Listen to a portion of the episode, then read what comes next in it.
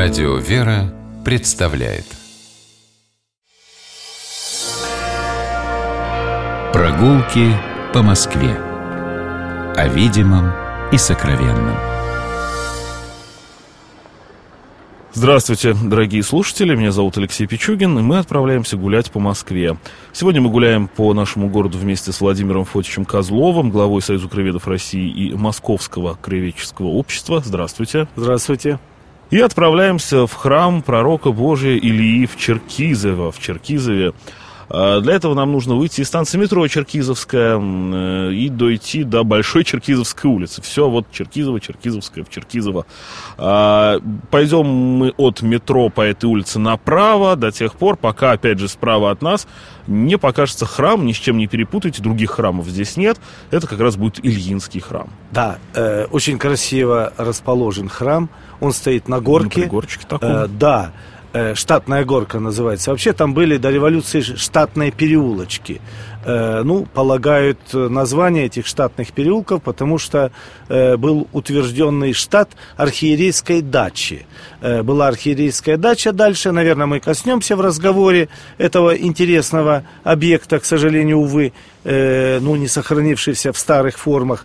А храм, храм действительно э, старый, старинный и место очень старое. Черкизово ведь очень старое село, одно из самых старых.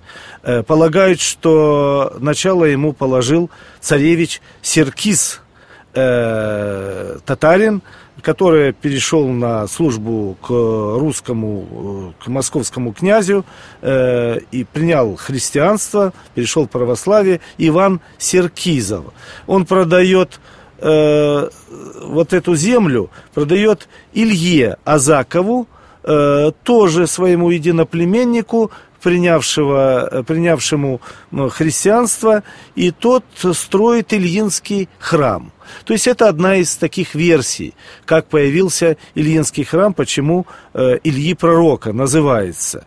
Там до, буквально до середины 20 века э, текла река Сосенка небольшая, было большое село деревянное, которое снесли в 50-е, 60-е годы многие здания и э, улицы были распланированы. То есть все было как положено, в общем-то, большом селе. Э, Сосенка – это правый приток реки Хапиловки. От Ильи Азакова эта земля перешла к митрополиту Алексию и э, в церковном, собственно, владении она продолжала находиться вплоть до секуляризации, известной 1760-х годов. Э, и храм который мы видим сегодня, в основе своей он освящен был в 1690 году. Он действительно был одноглавый, но не похож на этот храм, который мы сегодня видим. Его неоднократно ремонтировали. Э, одно даже время, в 19 веке, он имел, имел пять глав. Да. Сейчас и не скажешь. А Э, очень э, была грамотная была реставрация. Сам приход попросил э, архитекторов в конце XIX века сделать настоящую хорошую реставрацию. И вы знаете, вот эта колокольня, кажется, что это колокольня 17 века. Это колокольня 1899 года. Но в ней вот такие черты русского модерна да, очень хорошо да, заметны. Да, но это вы как специалист, ну, э, специалист? Опыт, опытный глаз, скажем так. А так вообще э, очень э, деликатно э, построена колокольня. Она очень хорошо гармонирует с основным а, объемом. А, да, правда. ограда красивая. Но и самое, наверное, главное, что э, там не построено ни одно высокое здание вокруг. Да, что удивительно. Что удивительно. Вот как-то так получилось, Это что... Странно. Потому что вот храм Архангела Михаила в Тропареве, например, в Тропарево, да. не могу никак привыкнуть к этим Е на конце, поэтому в Тропарево. Mm-hmm. А, там все обстроено. И замечательная серия фотографий, где этот храм стоит еще 35 лет назад, 40 в окружении деревни. Раз, и вокруг него возвышаются уже многоэтажные дома. А здесь другая картина. И он стоит на высоком берегу Черкизовского пруда. Это большой пруд. Э, если вы, у вас будет время, э, вы тоже прогуляйтесь э, по берегу этого пруда. Э, он длинный, 800 где-то или 900 метров, не глубокий, ширина где-то 70-80, иногда его называют архиерейским прудом. Ну, а, конечно, еще надо зайти в храм. Э, главный престол здесь Воздвиженский, а предел э, и Ильи, по которому он, собственно, в народе называется Ильи Пророка в Черкизовский храм, и предел Алексея Митрополита Московского, который здесь неоднократно бывал. Земля была его, то есть митрополии Московской, церкви. Э, и э, храм этот не закрывался. Вы сразу почувствуете вот прелесть намоленных храмов, э, штаммы, запахи, старина и, в общем-то, на настроение такое э, старого храма.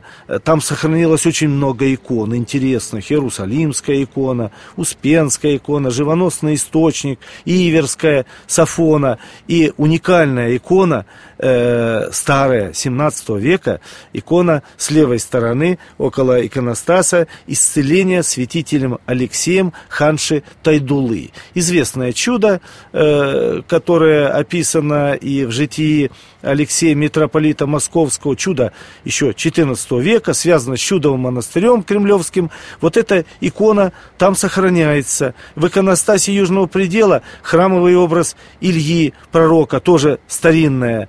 Э, ну и э, хочу сказать, что вокруг храма уникальное кладбище старинное. Да, туда заходишь, и полное ощущение, вот ты вроде там 7 минут назад вышел из станции метро в шумный да. город, заходишь на территорию, вроде бы ты в 100 километрах от Москвы. Село. Село. Село. Дальше, потому что березовая роща, ее сохраняют, слава богу, она идет почти до стадиона Локомотива.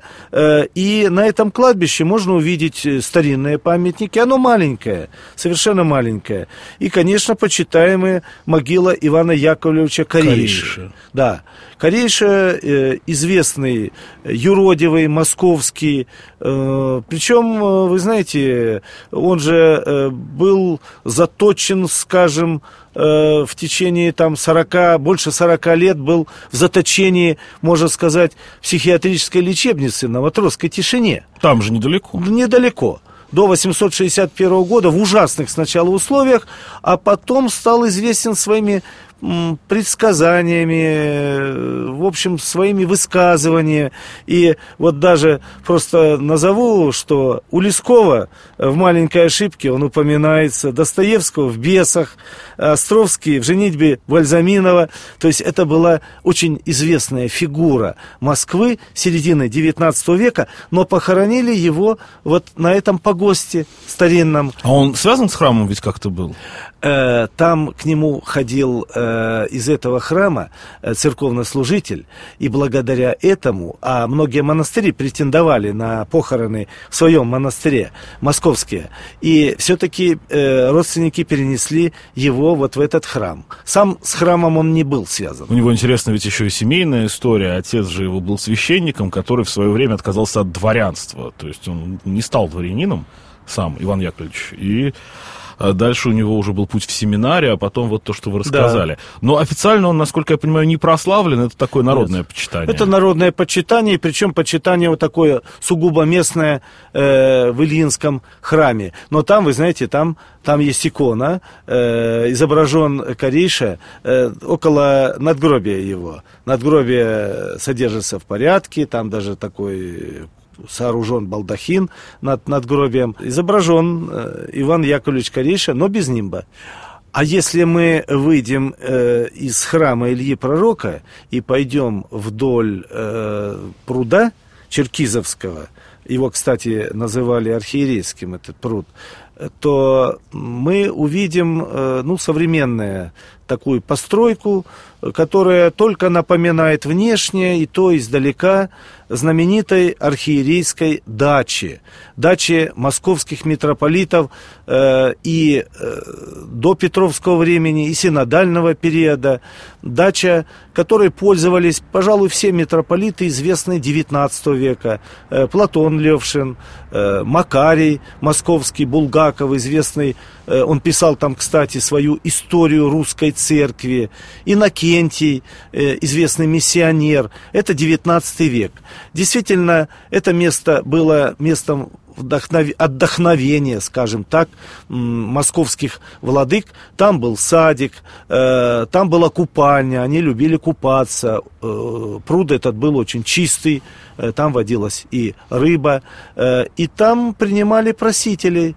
Все москвичи знали про эту дачу, и московские митрополиты приблизительно с мая месяца по сентябрь месяц часто проводили время на этой даче. Дача была э, в XIX веке отстроена заново, была деревянная, э, с большой верандой, э, с колоннами деревянными, чисто деревянная была.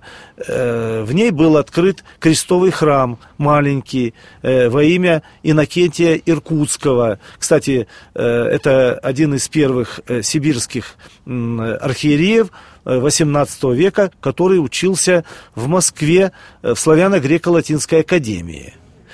Э, он был причислен позже к лику святых в XIX веке. Ну и судьба, к сожалению, этого здания, она оказалась трагичной. Э, в известное время, во время перестройки, она была брошена, ее никто не брал, Э, Ее поджигали несколько раз, она горела в 90-е годы только два раза, но ее успевали тушить, и внешне она можно было восстановить, вдохнуть жизнь туда. Там были... Ну, никто этим заниматься Никто этим не, не стал. заниматься не стал, к сожалению.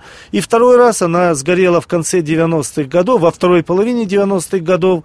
Можно было ее восстановить в старых формах, но почему-то восстановили ее, знаете, в формах э, современных Э, сборных домиков, похожих, может, издали на то, что было, к сожалению. Я думаю, что нужно восстановить этот интересный э, памятник церковной жизни Москвы, особенно 19-го, начала 20 века. Спасибо большое, Владимир Фотич. Гуляли мы по району возле храма пророка Божия Ильи в Черкизове. А я Алексей Пичугин, Владимир Фотич Козлов, глава Союза краеведов России, Московского краеведческого общества. Гуляйте по Москве, любуйтесь и наслаждайтесь Москвой, и будьте здоровы. Прогулки по Москве. О видимом и сокровенном.